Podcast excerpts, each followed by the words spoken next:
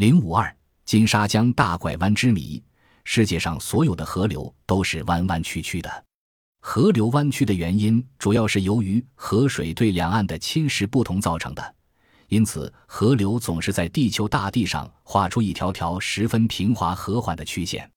但是，也有一些特殊的情况，有的河流在它的流程中可能会产生十分突然的拐弯。金沙江上的大拐弯就是其中最典型的例子，因此有“万里长江第一湾”之称。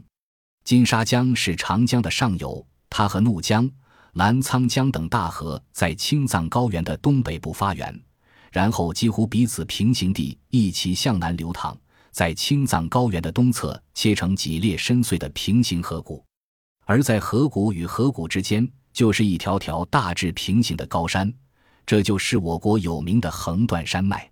在这三条河流中，金沙江最靠东边。起初。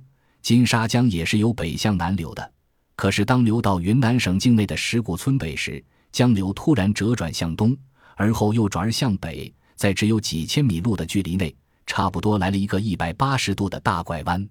金沙江流过石鼓村以后，坡度骤然加大，江水在只有几十米宽的深谷中呼啸奔腾。江两岸一边是玉龙雪山，一边是哈巴雪山。从江底到峰顶高差三千多米，形成世界上最壮丽的峡谷。这段峡谷就是大名鼎鼎的虎跳峡。千百年来，万里长江第一湾曾使许多到过这里的旅行者迷惑不解，就是世世代代居住在江边的居民们也弄不清这到底是怎样形成的，于是就产生了许多美丽的传说。而科学工作者则想对这样一种独特的河流形态深入研究，最后揭开金沙江的发展历史。一种比较流行的说法是，从前金沙江并没有今天的大拐弯，而是和怒江、澜沧江等一起并肩南流。就在金沙江与他的伙伴们一起南流的时候，在它东面不远的地方，还有一条河流由西向东不停地流淌着，我们不妨叫它古长江。急湍的古长江水不断地侵蚀着脚下的岩石，也不断地向西伸展着。时间一长，终于有那么一天，古长江与古金沙江相遇了。他们相遇的地点就在石鼓村附近。你们想想看，两条大河相遇会发生什么情况呢？俗话说：“人往高处走，水往低处流。”古长江地势比起古金沙江要低得多。滔滔的金沙江水受到古长江谷地的吸引，自然掉头向东，于是金沙江就成了长江的一部分。这种现象在地貌学上有一个名词，叫河流袭夺。河流袭夺这个词起得非常生动，一条本来流得好好的河流，竟然被另一条毫不相干的河拦腰斩断，把它掠夺到自己的怀抱里。河流袭夺说还有一个有力的证据。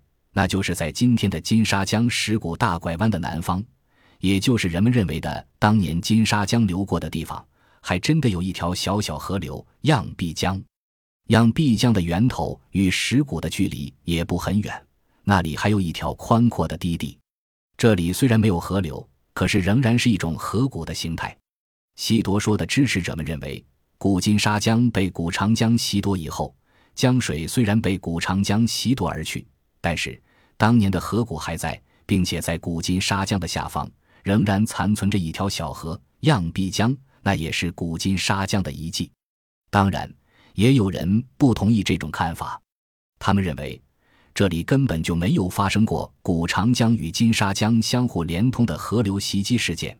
今天的金沙江所以会发生这样奇怪的拐弯，只不过与当地地壳断裂有关。他们发现。在石鼓以下的虎跳峡是沿着一条很大的断层发育起来的。金沙江在它流淌的过程中，碰巧遇到这条断层，河流不得不来了一个大拐弯。这两种意见争论了许多年，直到今天仍然没有取得一致看法。产生不同意见并不奇怪。我们所讨论的现象是发生在几十万年以前甚至更早的地质现象。谁也没有亲眼看见过长江是怎样把金沙江袭夺而去的。另外，年代又距离我们那么遥远，不管袭夺也好，还是沿着一条断裂带流淌也好，当时留下来的遗迹已经被无情的风雨侵蚀的面目全非了。所以，即使研究者用了很大的精力，他们提出的看法也难免有许多值得商榷的地方。由此可见，要使一个科学的假说得到普遍的认可，还需要花费更大的精力，拿出更多的证据。